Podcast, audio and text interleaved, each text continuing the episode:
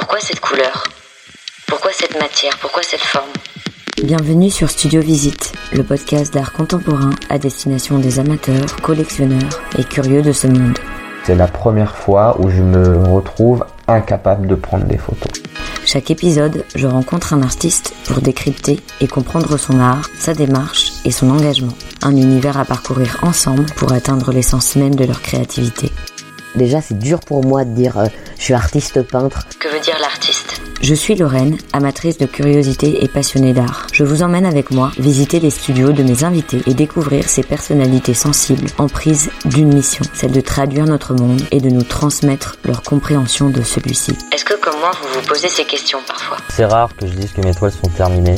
Studio Visite est un lieu d'expression et de partage pour vous faire découvrir l'art contemporain et vous ouvrir les portes de ce milieu passionnant. Mais parfois déroutant. Allez, c'est parti pour Studio Visite. Bonjour à tous et bienvenue pour un nouvel épisode de Studio Visite. Aujourd'hui, j'ai le plaisir de rendre visite à l'artiste plasticien Valentin Abad. Après m'être légèrement trompé de numéro de rue, j'arrive aux portes des ateliers d'artistes amis. Le soleil peine à percer les nuages épais, un vent frais vient légèrement rafraîchir une atmosphère orageuse. Valentin m'accueille tout sourire, les cheveux ébouriffés, habillé d'un t-shirt de coton léger affichant une silhouette décontractée.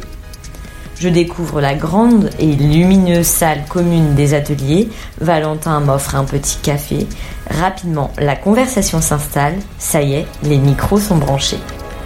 Valentin a eu plusieurs vies. Formé à la photographie et aux arts appliqués, il crée et développe un studio de création au service des marques. En parallèle, il consacre son temps à la pratique de la sculpture et à l'élaboration de pièces artistiques diverses. À l'aube de ses 40 ans, il change de vie et se lance pleinement dans sa vie d'artiste. Créateur de pièces monumentales, photographe, questionnant le lien et l'intérieur humain, Valentin livre aux spectateurs un terrain de réflexion, de partage et de lâcher prise. Avec Valentin, nous avons parlé de son parcours, de son processus de travail et de ses ambitions. Allez, je ne vous en dis pas plus et je vous laisse profiter de ma conversation avec Valentin Abad. Déjà bonjour Valentin. Bonjour Lorraine. Merci beaucoup d'avoir accepté mon invitation euh, pour Studio Visite. Avec grand plaisir. Et euh, la première question que je pose à tous mes invités euh, au départ, euh, c'est de se présenter en quelques mots. Alors, je m'appelle Valentin Abad, je suis artiste euh, contemporain et, et euh, j'ai 40 ans et je vis à Montreuil et j'exerce ma profession à Montreuil. Super. Oui, en- effet, là tu m'accueilles euh, dans ton atelier. Mhm. Est-ce que tu peux m'en dire quelques mots? Quel est cet atelier? Comment il s'appelle? Alors, ça s'appelle Amnu, euh, c'est donc à Montreuil, euh, 90 rue du Midi.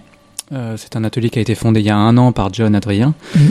euh, qui voulait garder le contact avec sa sœur, qui a une galerie en Allemagne et qui du coup euh, voulait faire un projet en lien avec euh, avec elle. Et il a il a donc réinvesti un ancien garage ici. Il a tout réhabilité pour pouvoir créer des, des ateliers partagés et en même temps avoir un espace commun qui est au milieu, qui est, qui est très très lumineux et très chaleureux pour travailler.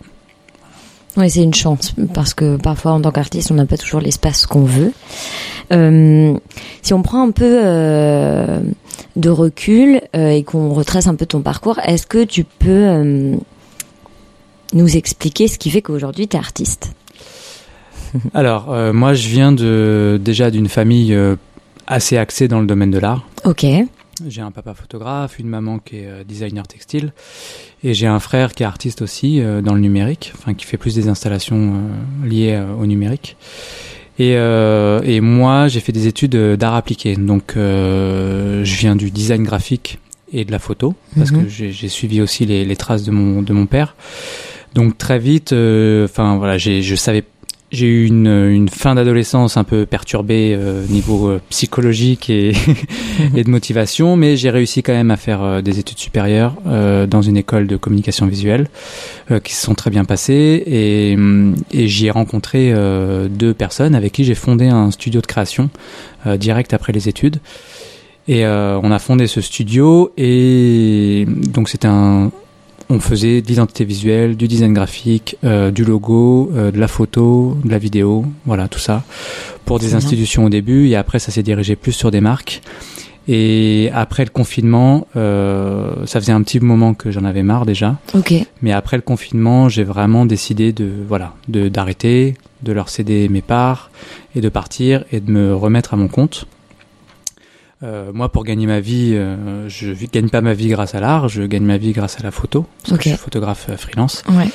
Et euh, voilà, je- je- j'ai repris du danger. euh, Enfin, j'ai, j'ai- je me suis remis un peu en, en danger parce que c'est, Mhm. voilà, c'est après 13 ans euh, d'être dans une boîte, d'être connu aussi pour ça, parce qu'on avait quand même un petit réseau. On travaillait, on travaillait beaucoup avec des, des marques assez prestigieuses. Donc, il, voilà, il a fallu que je recommence un petit peu à zéro, remettre en place mon book et tout. Mais en même temps, ça m'a offert une liberté que je n'avais plus, que je ne ressentais plus et qui me frustrait énormément euh, Mhm. au niveau de ma vie. Du coup, euh, voilà, ça fait vraiment six mois que je suis euh, libre comme l'air et, euh, et je, suis, je suis ravi, quoi. Je suis ravi. Oui, ça se passe bien. Ouais, ouais, ça se passe bien. Et puis surtout, euh, je me dis que c'est le bon choix que j'ai fait, que c'était l'âge à laquelle il, voilà, euh, c'était, c'est le bon âge. La chance que j'ai, c'est que j'ai stabilisé un petit peu le côté, euh, parce que c'est très dur d'être artiste. Enfin, voilà, il y a, ça, ça a une, ça a un côté romantique et très, et très beau en soi euh, de vivre de son art, mais, mais concrètement, euh, Il le y a une milieu de l'art, réalité. il y a une réalité Mhm. euh, qui est très compliquée, qui est financière.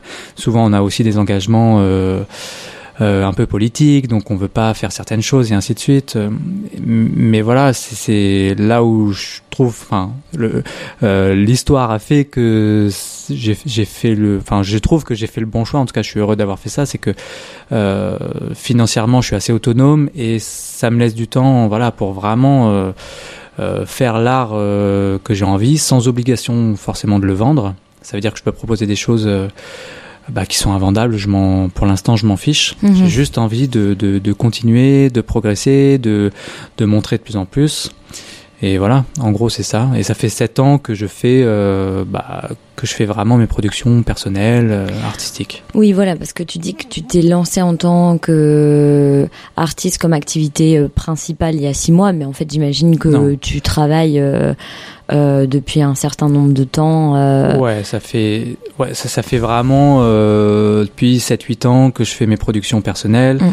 mais c'était euh, en dehors de mon travail euh, de l'atelier. Ça veut dire que je faisais euh, le soir, le week-end, euh, Mm. des sculptures, euh, soit dans le garage, soit dans bah, l'appart, soit, enfin voilà, tous les endroits que je pouvais trouver euh, où je pouvais faire de la hache et de la tronçonneuse ou, ou crayonner euh, jusqu'à tard le soir ou faire des montages. Enfin voilà, s'il y avait un, il y avait un truc vraiment où j'ai euh, j'ai usé un peu ce truc de pendant cinq ans euh, vraiment à, à trimer et, et à faire ça en dehors du boulot, mais mais l'envie et la passion étaient au-dessus de, de la fatigue euh, parce que en plus, je, enfin, je venais d'avoir un enfant, Mm. donc ça a commencé vraiment avec la naissance de mon premier fils.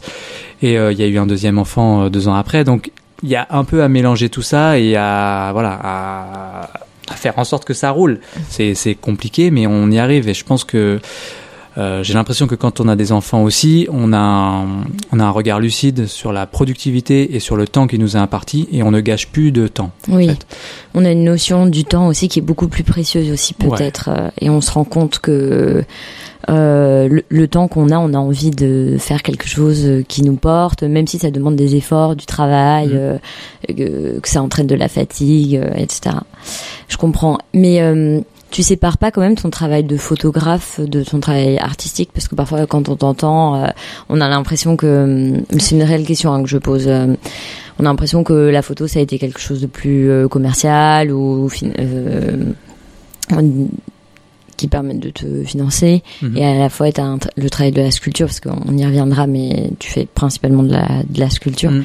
où là c'est vraiment ton travail artistique cependant j'imagine que parfois ça se ça se mélange Ouais, il y a des ponts qui sont en train de se faire, Mm. qui ne se faisaient pas du tout et Ouais. qui se font euh, doucement. Je les laisse venir euh, progressivement. Euh, c'est vrai que l'art et l'art appliqué, il y a quand même un, un fossé euh, en Mm. termes de réseau et en termes de, de gens qui gravitent autour et, euh, et de entre guillemets, enfin de clientèle quoi, concrètement. Euh, du coup, c'est des réseaux qui se mélangent pas. Et je travaille en mon nom propre euh, dans les deux réseaux. Et, euh, et voilà, et ça, ça me dérange pas. Moi, j'ai aucun souci avec ça. Mais euh, c'est vrai que il y a il y a des enfin en tout cas ça devient de plus en plus poreux pour moi et je sais que dans ma démarche artistique j'ai déjà fait des projets photos Oui. et je vais et ça va continuer en Mm. fait et ce pourquoi je fais de la photo enfin pourquoi je faisais de la photo enfin pourquoi je fais toujours de la photo en nature morte et ces choses là Mm. c'est que- c'est que j'avais aussi une- un, un truc que j'adorais c'était mettre euh, en scène euh, des objets fabriquer des décors la base de vraiment d'il y a je parle d'il y a 15 ans c'était ça c'était c'était de créer des univers et, euh, et fabriquer les décors Mm. et euh, j'avais plus de plaisir à fabriquer la scène même si j'adore faire la photo mais euh, il y avait quand même ce truc de bah de fabriquer de bricoler euh, ça c'est un truc que j'ai toujours fait j'adore les outils euh, Mm. j'adore manier la matière j'adore voilà c'est c'est des trucs qui me où je prends du plaisir sincère et j'ai toujours besoin de retrouver ce plaisir dans tous les projets de m'amuser. Oui, on voit quand même que dans ton parcours, il y a un retour au tangible et à la Ah, matière et au Ah ouais. solide qui Ah ouais. est assez évident. Quoi. Ah ouais, ça me permet de, de me vider la tête en fait. Je, je, je fais souvent la comparaison par rapport au lâcher prise qu'il peut y avoir dans un dans un état psychologique, soit en hypnose, soit dans d'autres. euh, Mm. Voilà, où on se laisse aller, ou même j'ai jamais fait de yoga, mais je pense que le yoga c'est un petit peu ça.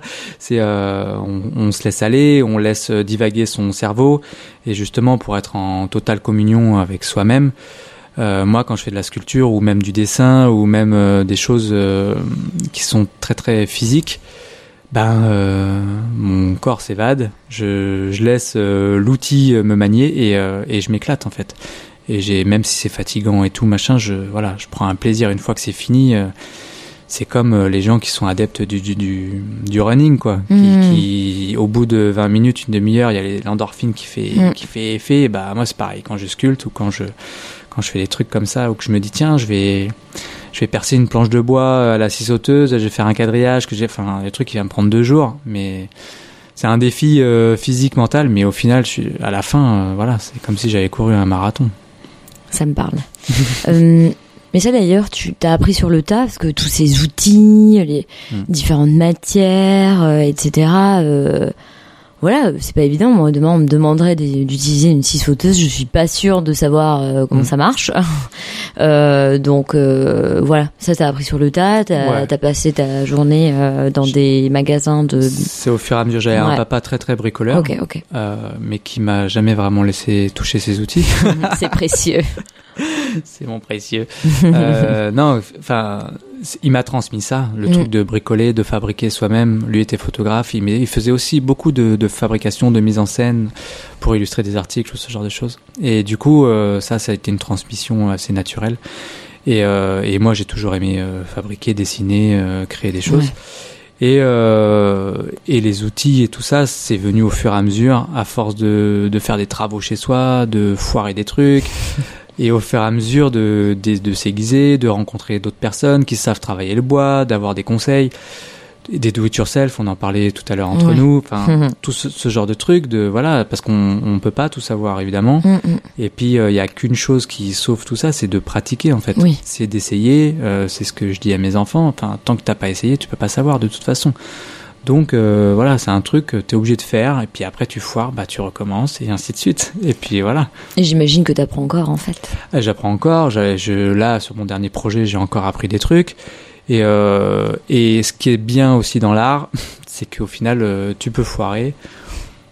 Bah, c'est pas grave. Mhm. Enfin, tu vois, tu peux te dire, euh, bah écoute, euh, ouais, bah mon Insta, là, il y a un truc qui est bréché. c'est- Enfin, euh, après, euh, c'est soi et ce qu'on a envie de montrer, mais euh, mais au final, c'est pour moi, c'est pas important. Enfin voilà, Mhm. ça peut aller. De toute façon, dans la vie, on peut foirer et puis après on rebondit. Ah bah, euh, je pense que c'est bien aussi de foirer parce que, Ouais. voilà, c'est toujours un bon truc. C'est ce qui fait que tu te surpasses aussi derrière, que tu recommences et que tu apprends surtout. Mm. ouais. Si tu devais décrire ton art à quelqu'un qui n'a jamais vu, qui ne connaît pas, Ouais. comment tu décrirais? Bah en fait, j'essaye de de rendre euh, tactile justement pour reprendre Mhm. ce mot, de rendre visible des choses qui sont invisibles. Mhm. Donc euh, ça peut aller des émotions ou ça peut aller d'un état psychologique euh, ou une notion de psychanalyse. J'essaye de lui donner corps. Ça veut dire que je vais je vais tenter d'illustrer des choses qui sont impalpables. Mhm. Donc ça peut prendre différentes formes, soit c'est une sculpture, soit c'est une photo, soit c'est euh, soit c'est un- une installation. Mais euh, par le mouvement ou par euh, juste la matière, ça va, on va se rendre compte de, ou en tout cas, euh, je vais essayer de transmettre cette, cette notion-là. Après, euh, ce qui est drôle et ce qui est, enfin, ce qui est, ce qui est bien avec l'art, hein, c'est que les interprétations sont multiples Mm. et que du coup, moi, j'adore faire parler mes enfants sur les sculptures. Mm. Et souvent, ils ont, un, ils ont un regard hyper impactant et un truc, voilà, qui, qui, qui, qui est super quand ils parlent de des choses que je fais ou quand ils parlent, enfin, quand on va dans un musée aussi et, et t'as leur premier truc qui pop. Enfin, c'est ça qui est important en fait. Mm. C'est le premier truc qui sort. Et peu importe après euh, ce qu'il en découle. En tout cas, moi, je l'ai fait dans ce sens-là. Et, et puis après, les gens se l'approprient. D'ailleurs, l'enfance, c'est une thématique que tu as explorée euh, dans ton travail. Ouais. Euh, c'est vrai qu'il y a hum, souvent la thématique du lien, des relations entre Mm. les humains. Il y a un petit côté humaniste dans, dans ton Mm. travail euh, qu'on retrouve euh, à hum, mesure des différents projets. Souvent, c'est l'émotion ou le ou le message derrière euh, qui appelle le support ou c'est le support qui voilà comme dans quel ordre ça vient parce que quand on regarde ton travail en fait pour c'est vraiment des projets qui qui s'embriquent qui s'imbriquent les uns les autres mais la forme elle varie quand même euh, euh, d'un projet à l'autre Euh, comment tu construis ça au départ? Ça va dans les deux sens. Mm. Ça va des fois euh, d'une forme qui me fait écho à ce que j'ai envie de dire.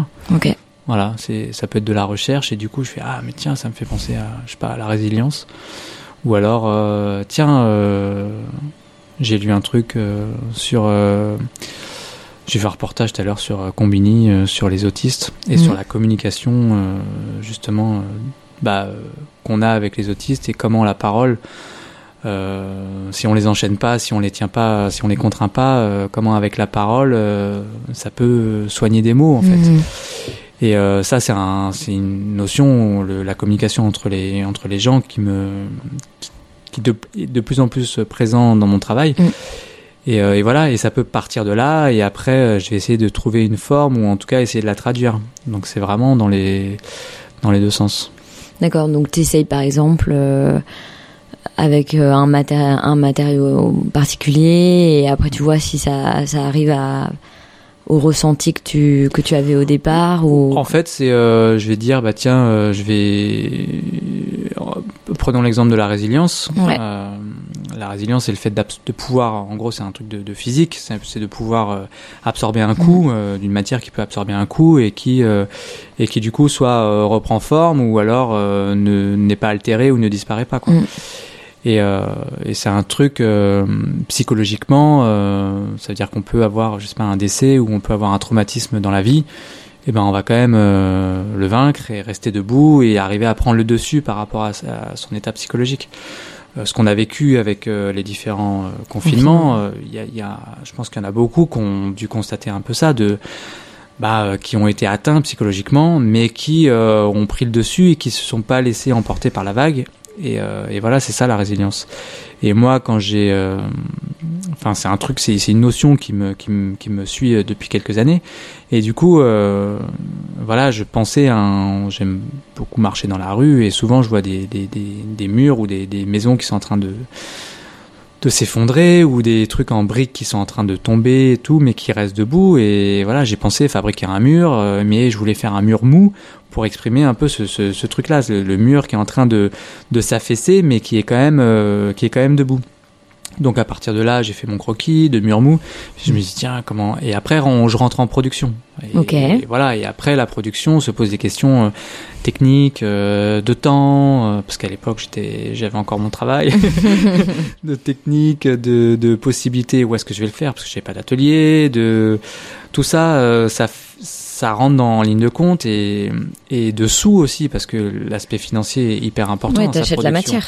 T'achètes la matière et tu, tu dois pouvoir la fabriquer et tout.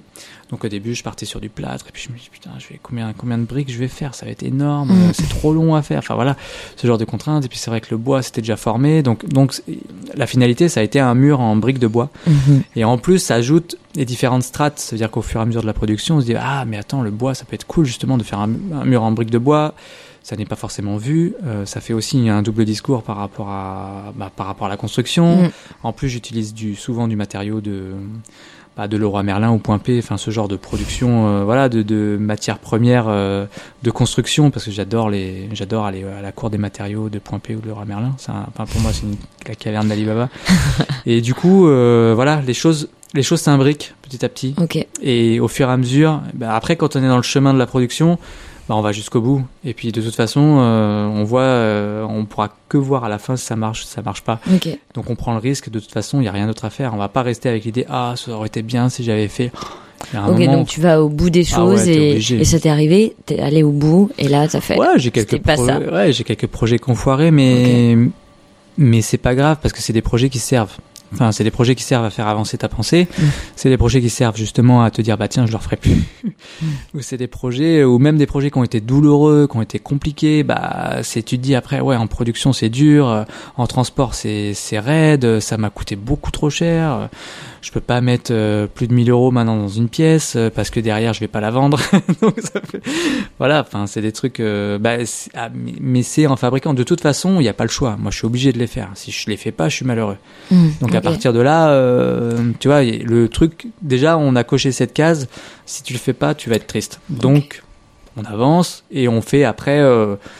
Euh, bah, faut quand même payer les vacances aux enfants, donc on va mettre un peu de côté. on va quand même leur payer des activités, donc euh, voilà, faut faire les courses, enfin, des trucs euh, concrets de la vie de tout le monde en fait.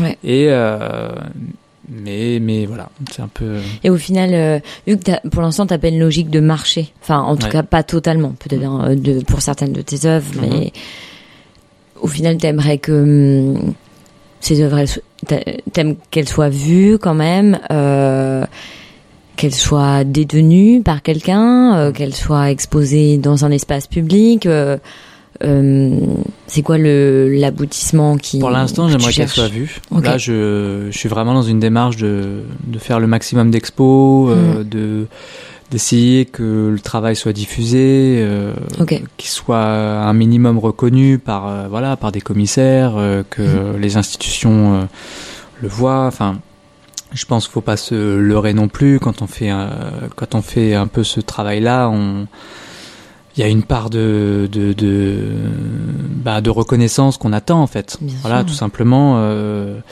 mais que ce soit par les autres artistes ou par euh, ou par des commissaires ou les institutions. Donc pour l'instant, j'en suis un petit peu là. Moi, ça fait sept ans que je bosse un peu dans mon coin euh, à Mhm. faire des productions, productions, productions, à ne, à ne pas m'arrêter, à envoyer des dossiers, des dossiers, des dossiers à tous les concours que je tente tous les ans. euh, voilà. Mais euh, ça, de toute façon, tous les artistes savent ça. Il y a, euh, enfin, t'es obligé de jamais lâcher. Et c'est euh, les derniers qui vont rester debout, euh, qui vont, voilà, qui vont pouvoir euh, être encore là. Et, Mm. et au fur et à mesure des années, bah, il y a ta démarche qui s'affine, qui se peaufine, et tu deviens de plus en plus aiguisé, et tu vois aussi ce qui se fait autour. Donc tu avances aussi avec le temps, et, et ce temps-là, en fait, il est précieux. On se dit toujours euh, quand ça, voilà, quand on est un jeune artiste, que ah, c'est pas juste. Pourquoi lui, un tel, il est, il est là alors que c'est merdique. Enfin, tu peux avoir des jugements un Ouais, peu, euh, et au fur et à mesure que tu avances, bah, je pense que ce, euh, ce truc-là, ce, ce, Se lisse. Ouais, se lisse, se dissipe. Tu deviens beaucoup plus euh, euh, philosophique, euh, philosophe avec ta pratique. Et du coup, euh, t'es moins dans un truc de, de hargne et de rage, mais tu regardes, euh, t'accueilles beaucoup plus euh, ce qui se fait autour et tu et tu euh, et tu comprends euh, mieux les pourquoi et les comment et, avec le recul, tu te dis mais il y a trois ans c'était nul ce que tu faisais. Enfin c'est pas que c'était nul, mais t'étais pas encore euh, t'étais pas encore mûr ou t'avais pas encore euh, voilà peut-être les bonnes pièces pour démontrer ce que tu avais envie de démontrer. Et alors après. C'est compliqué les concours que tu tentes et tout. Il y a toujours un truc de jury, il y a toujours un truc de ça va ça va ça va répondre à ce que les gens cherchent ou pas. Enfin voilà. Non, mais ce qui est pas facile, en fait, je pense, dans le mé- métier d'artiste dans la courbe de progression, c'est que c'est pas quelque chose de mesurable, ni même parfois d'explicable. C'est parfois l'artiste, il a fait un travail, il a abouti à quelque chose qui, là, y a, on se pose plus la question sur la qualité du travail et on, on sait pas toujours l'expliquer. En fait, on fait Mhm. juste, ah ouais, c'est ça. En fait, je pense que ça demande du temps, ça demande de l'investissement euh, de différentes natures. Et donc, c'est, je pense que parfois c'est ça qui est difficile. euh, euh, c'est difficile de prendre du recul sur ça parce qu'on a quand même l'impression, je pense, en tant qu'artiste, d'avoir euh, mis toute son énergie, etc. Et on a envie d'atteindre un peu cet absolu entre guillemets. Et, et je pense que c'est de ça que tu parles. C'est Ouais. Mm. De euh, de continuer à voilà à, à chercher des choses et, et oui, on attend forcément une reconnaissance. Et moi là, ça fait euh, euh, là, ça fait euh, six mois, un an qu'il se passe des choses. Mm. Voilà, au bout de au bout de 7-8 ans, ça fait euh, qu'il se passe des choses et c'est des premières expos, euh, c'est des premiers gros concours euh, qui tombent et du coup, euh, voilà, on se dit bah tiens. euh, c'est cool. Enfin, ça fait du bien. Déjà, ça fait du bien euh, de montrer son travail. Enfin, je suis, je suis hyper content. Et ça fait du bien de parler aux autres et d'avoir des retours et de, de communiquer euh, sur son travail. Et c'est, euh, c'est hyper gratifiant en fait. Mm. Donc là, moi, je suis vraiment là-dedans. Je suis en ce moment. euh, il y a plusieurs choses qui tombent. Là, je viens de gagner un prix en plus à la dernière expo où je suis exposé. Vas-y, parle sur nous. De quoi? Ah bah oui. Dis-nous. Euh, bah, du coup, en fait, là, j'ai, là, en ce moment, je suis exposé à Jeune Création, Ouais. qui a lieu à la Fondation Fuminco à, à Romainville. Mm. Donc, c'est un gros festival euh, où des jeunes artistes euh, qui n'ont pas encore de galerie ou qui sont pas encore connus, euh, on va dire à l'international ou vraiment qu'on qu'on explosé, euh, sont sélectionnés. Donc, on est 44 sur, euh, ils reçoivent à peu près entre 1000 et 1500 dossiers chaque année. Mm. Donc là, on est un peu plus, ouais, une quarantaine.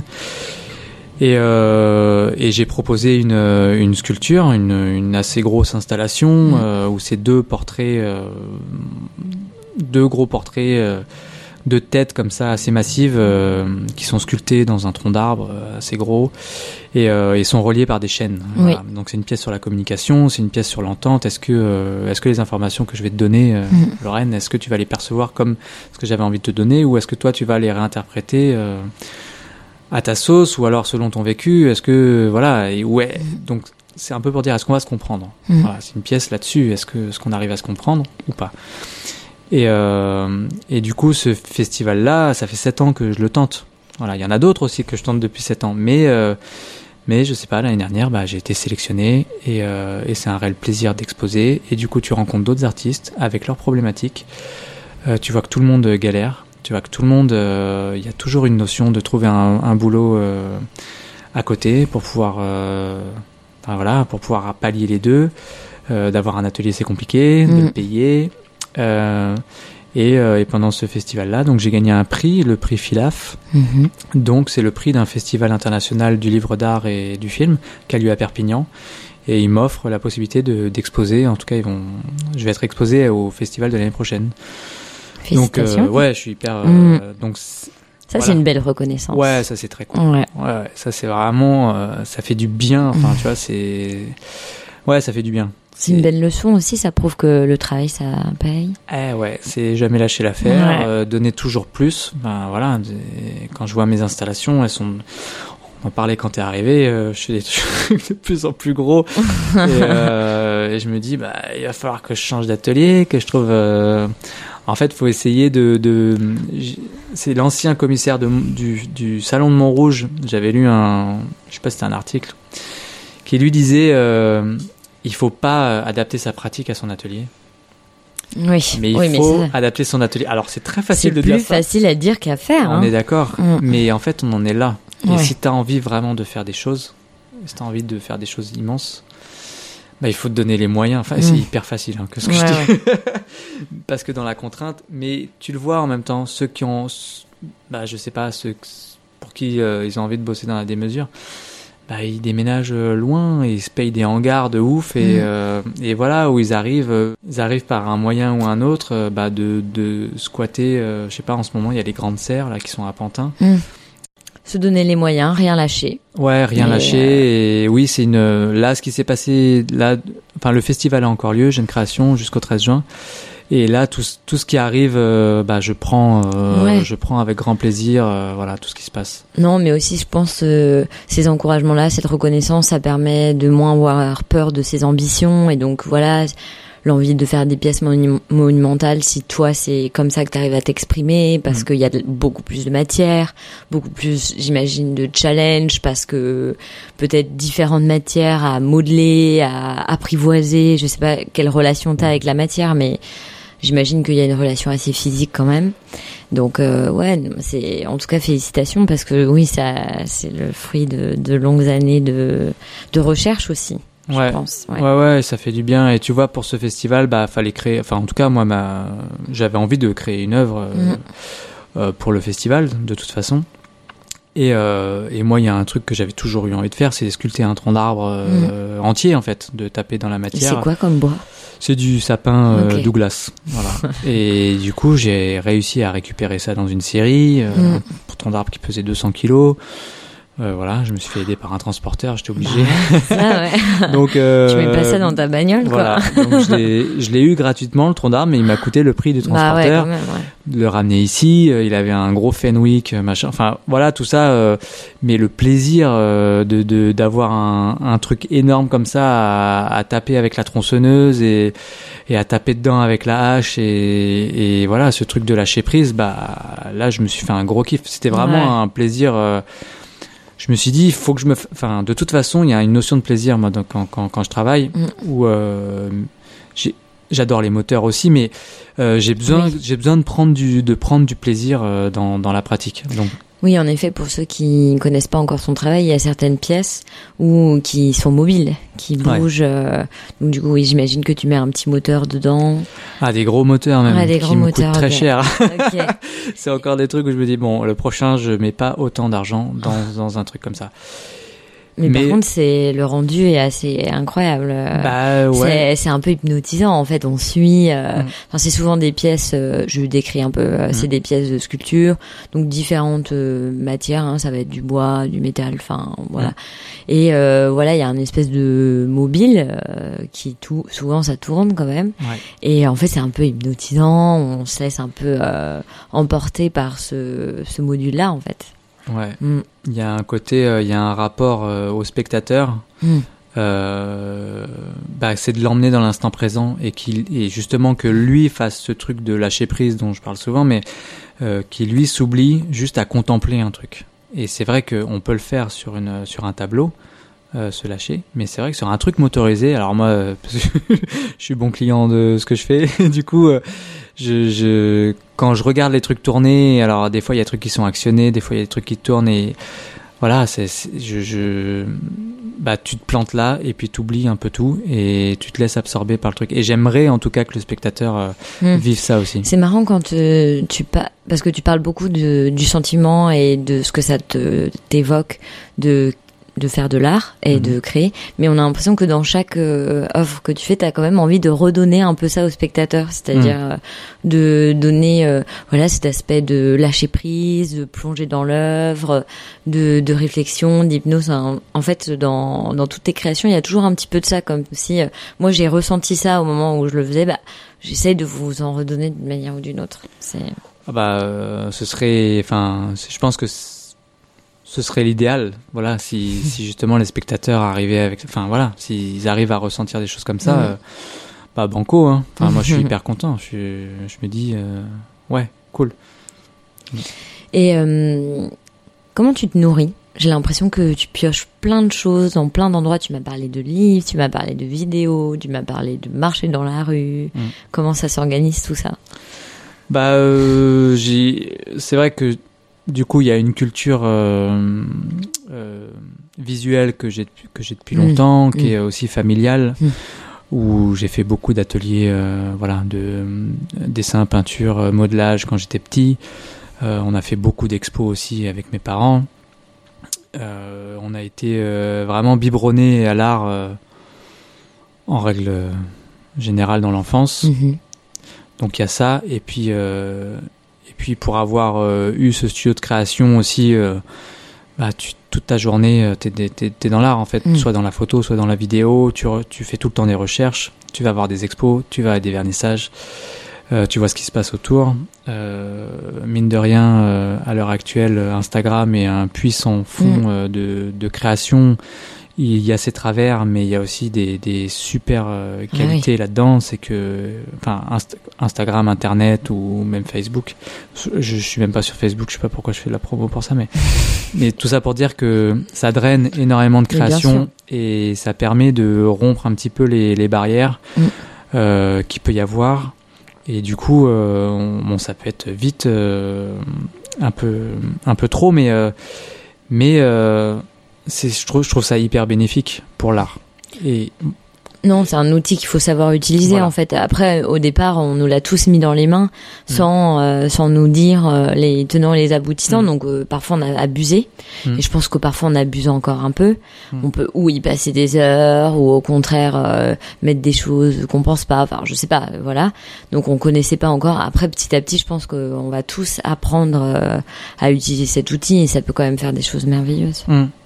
Bah, moi, je vois le bienfait de ça parce que du coup, j'ai. euh, pour expliquer mon parcours, c'est que je viens du, du coup d'une école d'art appliqué Mhm. et j'ai. euh, quand tu fais une école d'art, souvent, euh, tu, tu, tu surfes un petit peu à ta sortie de ton diplôme euh, sur un réseau, que ce soit tes amis ou tes profs, et tu surfes sur ce réseau-là euh, pour te construire un peu ta carrière, entre guillemets. Mhm. Et, euh, et quand tu commences, comme moi, une carrière euh, tardive, c'est-à-dire que j'ai commencé entre 33 et 35 ans, donc euh, aux auditeurs, rien n'est jamais perdu et on a toujours le temps de changer un peu, de changer un peu sa vie, hein, de toute façon. Ben, euh, t'as ce réseau-là qui n'existe pas. Mm. Et j'appartenais à un autre réseau euh, qui était plus à appliquer. Mm, mm. C'est vraiment deux trucs différents.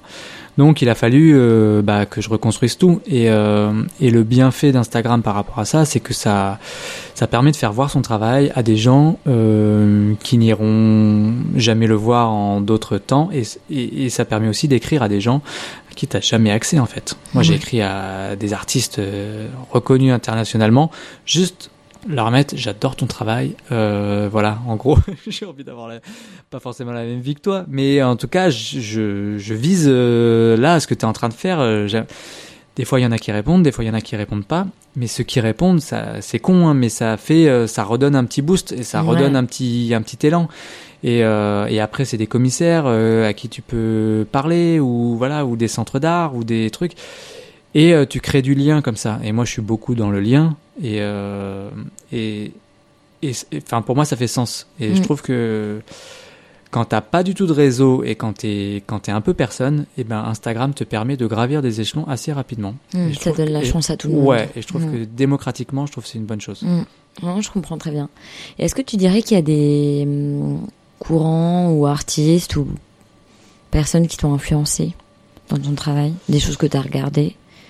Et il y en a beaucoup ouais. Euh, moi j'ai en tête Daniel Buren parce que c'est Mm. vraiment euh, un ancien enfin a Daniel, si tu nous entends, hein non, c'est parce qu'il a marqué, euh, Oui. il, il a marqué mon enfance Mm. parce que parce que je faisais beaucoup de roller à, aux colonnes de Buren en Mm. fait, et que ça. on a tous sauté dessus en soi. voilà, et- et je sais pas pourquoi et c'est et, et et ma mère était une vraie euh, parce qu'elle elle a vécu l'installation de ces colonnes.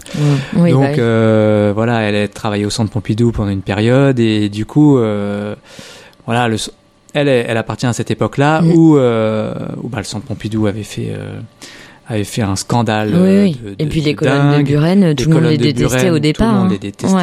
euh, même il y en a encore qui crient. Enfin, juste euh, arrêtez quoi. Enfin, c'est pareil euh, pour la pyramide du Louvre. Enfin, il y a toujours un truc comme ça où tu te dis mais les gens, euh, juste arrêtez, laissez faire les artistes et vous verrez juste dans 10 ans, dans 15 ans, dans 20 ans. Et, euh, et Buren, il, repré- il représente ça en fait Mm. pour moi. Il représente euh, voilà un truc de tu comprends pas, c'est pas grave. Enfin voilà, juste ça appartient à une personne euh, qui a envie de faire ça à un moment T et juste accepter, arrêter de, de, de ronchonner et de et de se crier au scandale. Enfin quand on voit euh, la vidéo de Christo euh, qu'emballe le Pont Neuf, mais c'est Ah tellement génial Ah, d'avoir cette énergie, de se battre pendant 10 ans. Là on là on est sur les gens qui lâchent pas l'affaire, tu vois. Mm.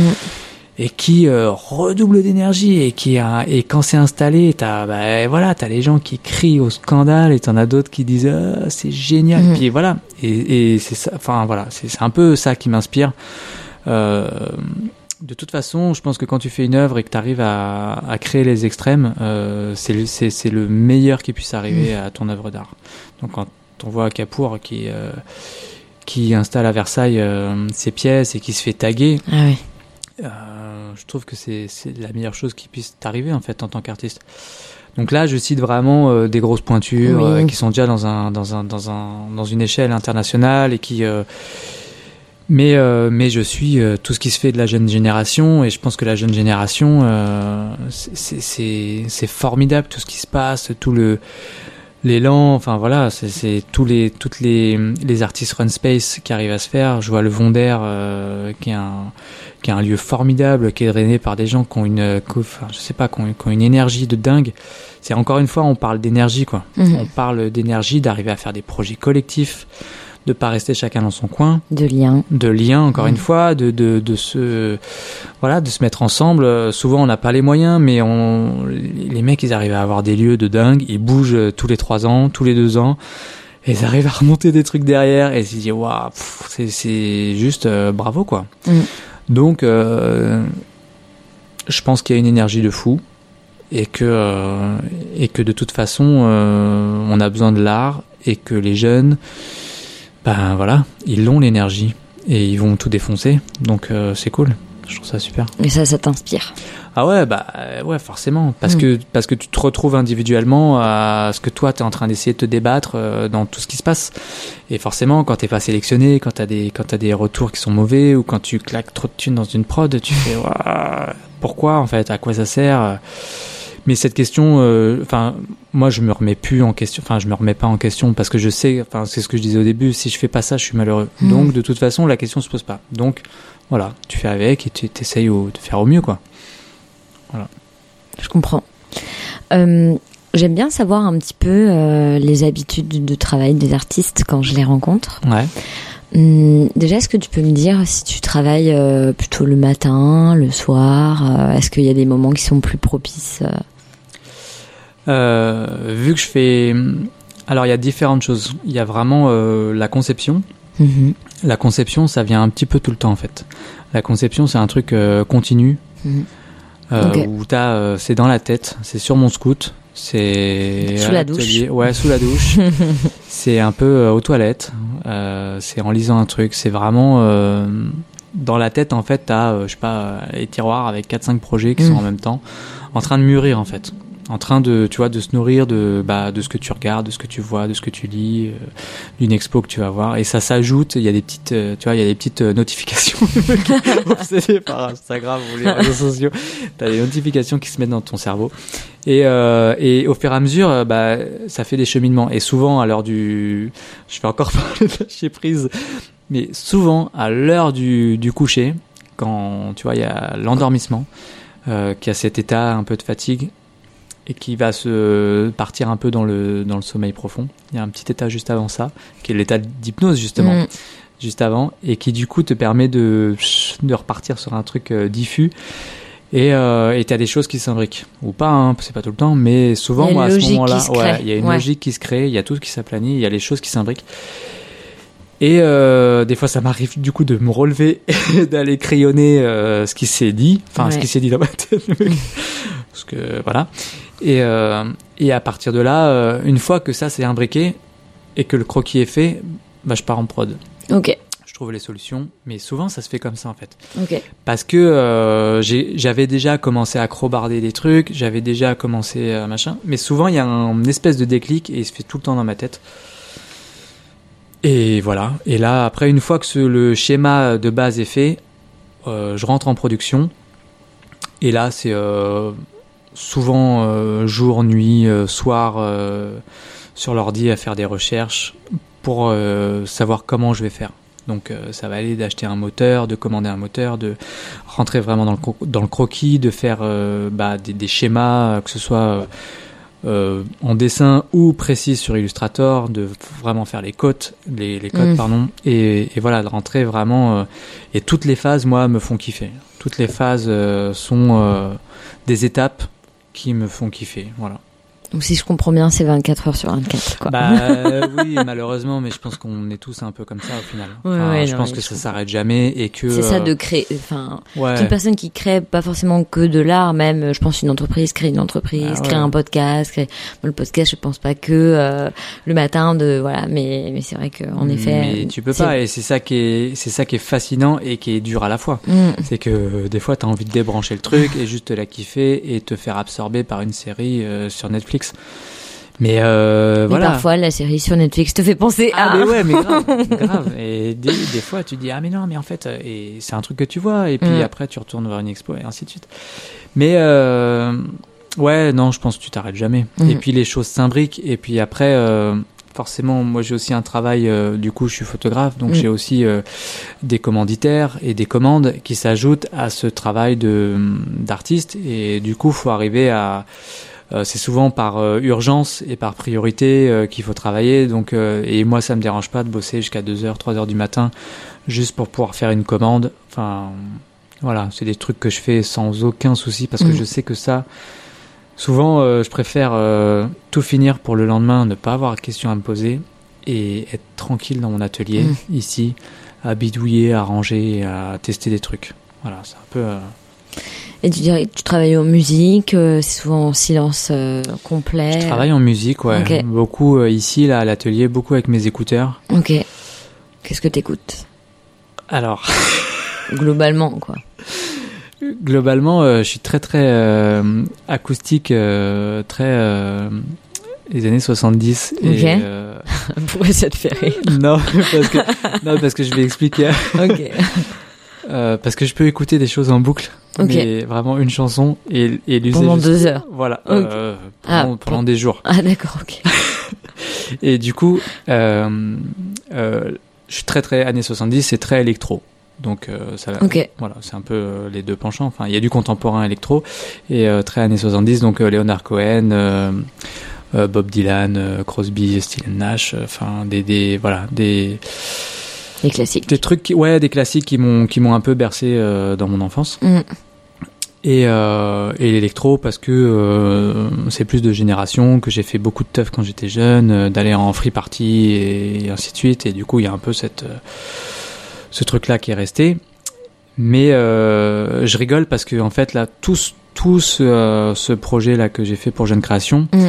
En fait, je l'ai fait avec mes écouteurs et donc euh, ma femme m'a offert, euh, je vais pas, mais des écouteurs euh, Bluetooth. Wi-Fi. Ouais, Bluetooth. Voilà, Bluetooth et du coup euh, où je peux euh, faire tu peux la citer les marques. hein. bah, Apple Ce n'est pas sponsorisé et, et- et du coup je peux faire de la tronçonneuse et euh, Ah il y a pas les fils qui me Bah, gênent donc je je, peux être ouais. avec mes avec mes écouteurs écouter du son et euh, déjà ça me ça me ça me fait moins mal à la tête parce que faire de la hache ou de la meuleuse ça ça pète le cerveau donc avec le son euh, c'était cool et, et je sais pas pourquoi pour ce projet je me suis dit tiens euh, bah, j'ai écouté euh, du Joule et, Ok. du- et, euh, et bande organisée euh, Trop bien. que, que j'ai euh, enfin je sais pas T'as poncé le truc. ah ouais ouais j'ai poncé le truc euh, je sais pas je me suis mis en tête bah je voulais découvrir et j'ai fait euh, voilà tous les albums de Joule euh, tous les trucs de bande organisée en passant euh, bah tous les chanteurs euh, qui sont dans voilà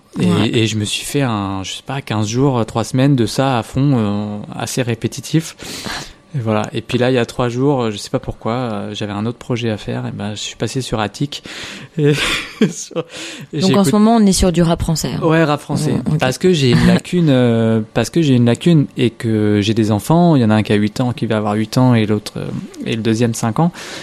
Et j'ai envie de connaître pour pouvoir parler avec eux, parce que je sais que ça va venir, et Ouais. je sais que j'ai besoin de de- d'avoir cette culture pour euh, pouvoir leur dire, bah, écoute plutôt ça, ou euh, viens, on va là-dessus. Enfin, tu vois.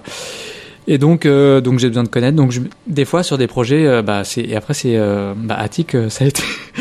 J'ai usé une chanson pendant, je sais pas, ça a été 5 jours. de la C'est très chanson. instrumental ce qu'il fait aussi, donc on se laisse pas mal euh, bercer. Ouais, et là, je trouve sa prod sur euh, Angela. Ouais, qui est qui vraiment cool. Mm. et, et qui Ouais. du coup, euh, mais quand je te dis en boucle, c'est en boucle. Mm. Ah, et sur le scooter et sur machin. Et voilà. Donc euh, j'ai un côté un peu obsessionnel avec ça. Et du coup, bah sur un autre projet, je vais passer à un, autre artiste et voilà. Et puis je vais découvrir d'autres choses. Ce qui est cool avec les voilà des, des propositions que peut te faire tes d'autres euh, Plateforme. Ouais, des plateformes de, de, de streaming, c'est que tu peux aussi euh, découvrir, enfin, il y a un côté un peu feignant, mais tu peux découvrir et te dire, bah tiens, ça, ça m'intéresse. Et boum, tu fonces, euh, tu Mm. fonces sur le sur la- le dernier album ou celui d'avant et ainsi de suite. Et puis moi, c'est un, je, je fonctionne un peu comme ça, genre tête chercheuse, euh, des trucs un peu. Et puis après, je m'attaque à un truc et ça devient Et obsessionnel. ça une n'en finit pas. Voilà. Trop bien. Ouais, non, mais j'aime bien. Moi, je trouve ça intéressant de voir un peu dans quel état, et dans quelle situation vous vous mettez euh, euh, pour euh, pour travailler. Tu vois, surtout que tu, on parle beaucoup d'hypnose, méditation. Enfin, Ouais. de, donc moi, je suis toujours un peu curieuse de tout ça. J'aime bien finir le podcast avec des petites questions Ouais. euh, marrantes euh, euh, pour finir sur une note euh, rigolote. Euh, déjà, si tu pouvais dîner avec un artiste. Hmm. Il peut être vivant, mort, illimité. T'as tous les choix que tu veux.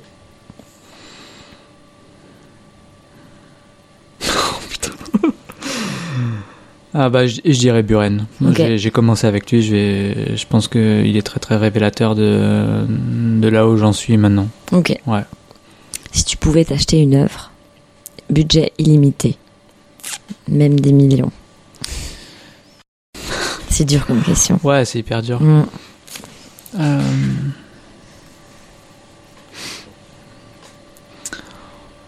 Ah, je vais prendre un petit Picasso quand même. Mm. Je vais rester assez... euh, Classique. Ouais, très classique. Mm. Mais euh, le mec est tellement un, un tueur. Je suis moins fan de sa vie personnelle, mais... euh, Oui, bah, mais... on n'épouse pas l'artiste.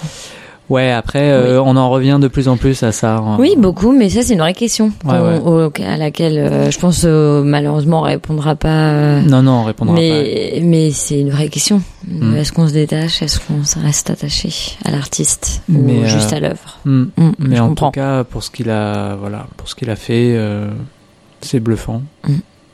Voilà, un petit comprends. Picasso dans le salon, ça peut être pas mal. Je comprends. Ce que tu aimes le plus dans ton métier?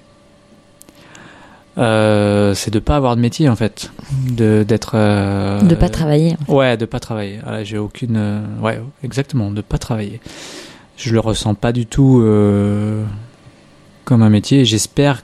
Enfin, je le souhaite à tout le monde en fait, de pas se lever avec la boule au ventre et je sais que c'est le- Mm. la majorité euh, des personnes.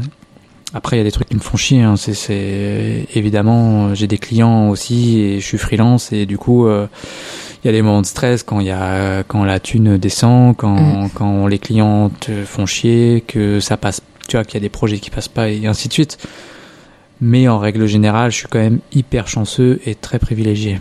Donc euh, je, je, je le reconnais et je le souhaite à tout le monde. Donc euh, c'est pas un métier pour moi. Au sens de labeur, quoi. Ouais. Ce que tu aimes le moins. Euh, Bah, je dirais que c'est les moments de doute, Mm. c'est les moments de, de stress, mais franchement, euh, voilà. Dans la balance, ça pèse pas trop lourd. Non, ça pèse Mm. pas lourd. Si tu n'étais pas artiste, qu'est-ce que tu ferais? Euh, Chanteur, ça compte Ouais. Enfin, je- Tu peux dire chanteur. Même si c'est un artiste aussi. Oui, mais artiste plasticien. Ouais. Artiste plasticien. Mm. Ouais, je pense que le truc de, bah, c'est encore une fois un truc de reconnaissance. Hein. Je pense Mm. qu'il y a un truc de de, de plaire. à- Bah, ce serait tous les trucs. euh, euh, chanteur, euh, comédien. tu vois le truc quoi. Un truc un peu artistique quand même. Ouais, où tu t'exprimes. Ouais, je pense qu'il y a un ou bah réalisateur. Enfin, je sais pas. Ouais, ça reste euh, un truc où tu t'exprimes. Mm. Ouais, ouais. Mais quand je pose cette question, généralement, c'est soit ça qui ressort, soit faire de la cuisine. Ah ouais? Il y a beaucoup de gens qui disent qu'ils veulent faire de la cuisine, Ouais. parce qu'il y a un aspect manuel. Ouais, bien sûr. ça. Mais, souvent, euh, ça revient. Je, je cuisine, euh, c'est moi qui cuisine à la maison. mais euh, voilà. Ça te fait moins méditer, quoi. Ouais, non, ça me fait plus chier en fait. On, on va rester sur tes talents d'artiste plasticien. Ouais, c'est mieux, je pense. que cuisinier. Cuisiner à la tronçonneuse. Trop bien. Euh, Est-ce que tu pourrais nous donner un peu tes actus sur euh, les semaines, mois à venir Ouais. Euh, Je pense qu'on va rediriger et moi je mettrai dans dans le descriptif du podcast tout ton compte euh, Instagram, ton site internet, un site internet où on peut suivre tes infos. Ouais. Mais là pour les prochaines semaines, s'il y a des auditeurs et des auditrices qui peuvent veulent venir voir ton travail, parce que c'est ça vaut le coup d'aller voir. Euh, Est-ce que tu peux me, me donner tes actus? Ouais. Alors jusqu'au 13 juin, il y a Jeune Création à Romainville, Ouais. à la Fondation Fuminco. Donc ça, Mm. je vous conseille parce que c'est, pas- il y a évidemment une de mes œuvres, mais il y a aussi euh, une quarantaine d'artistes qui Mm. sont exposés et le lieu est dingue vraiment. Et le, le week-end de, de finissage, il y a, il y a des performances, il y a, il va se passer des choses. Donc Trop ça bien. va être, euh, ça va être assez cool. Et l'endroit est vraiment chouette. Et en plus, euh, là-bas, sur le même site, il y a deux galeries. Donc il y a Air de Paris et la galerie Sator. Donc il y a des expos aussi à voir et il y a euh, les, les réserves du FRAC qui sont installées aussi là-bas. Ouais, donc, euh, voilà, il y a de quoi faire. hein. Si vous voulez faire un week-end culturel, vraiment c'est cool. Go. Euh, sinon, je suis exposé en juillet du 9 au 18 à Verdun, Mm. dans une ancienne caserne militaire, où ça c'est un gros festival qui s'appelle l'APS. Mm. Euh, pareil, avec une programmation internationale. Donc ça, je suis assez euh, content, ravi euh, d'avoir été invité. Et là, je présente deux pièces. Une motorisée, pour le coup, et un projet plus intime euh, qui s'appelle Rest, qui est un projet photographique. Donc ça, c'est pour le mois de juillet. Et au mois de septembre, je suis à Montreuil, Mmh. au centre d'art Tinius. Mm. Donc euh, pour une expo qui s'appelle À même la Terre, où on- c'est une expo collective, euh, avec un commissariat de Barbara Schroeder. Et voilà, là je présenterai euh, bah, la pièce Résilience, donc qui est un mur de briques en, en bois Mm. mou et euh, une balançoire euh, motorisée. Voilà, donc ça aussi ça va être cool. Donc je suis en train de la produire. Et, euh, et après la prochaine prochaine prochaine, c'est vraiment l'année prochaine pour le festival Filaf. Et voilà. Trop bien. Bon, on va suivre tout ça avec attention. On va venir surtout voir tout ça. Bah, merci beaucoup en tout cas d'avoir accepté mon Bah, merci invitation. à toi. Merci pour ton temps. Merci à toi. Au revoir. Si vous aimez le podcast et que vous souhaitez qu'il continue, pensez bien à laisser 5 étoiles sur Apple Podcast ou à commenter sur votre plateforme de podcast préférée. Merci à vous pour votre écoute et votre fidélité. Pour suivre les actualités des artistes et du podcast, rendez-vous tous les jours sur Instagram. Je partage chaque jour un peu de beauté pour égayer votre journée. À très vite sur Studio Visite.